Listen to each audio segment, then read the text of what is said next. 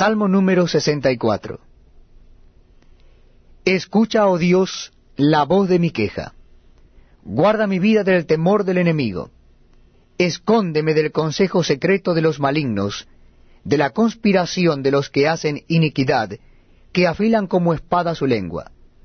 Lanzan cual saeta suya palabra amarga, para asaetear a escondidas al íntegro. De repente lo asaetean y no temen. Obstinados en su inicuo designio, tratan de esconder los lazos y dicen, ¿quién los ha de ver?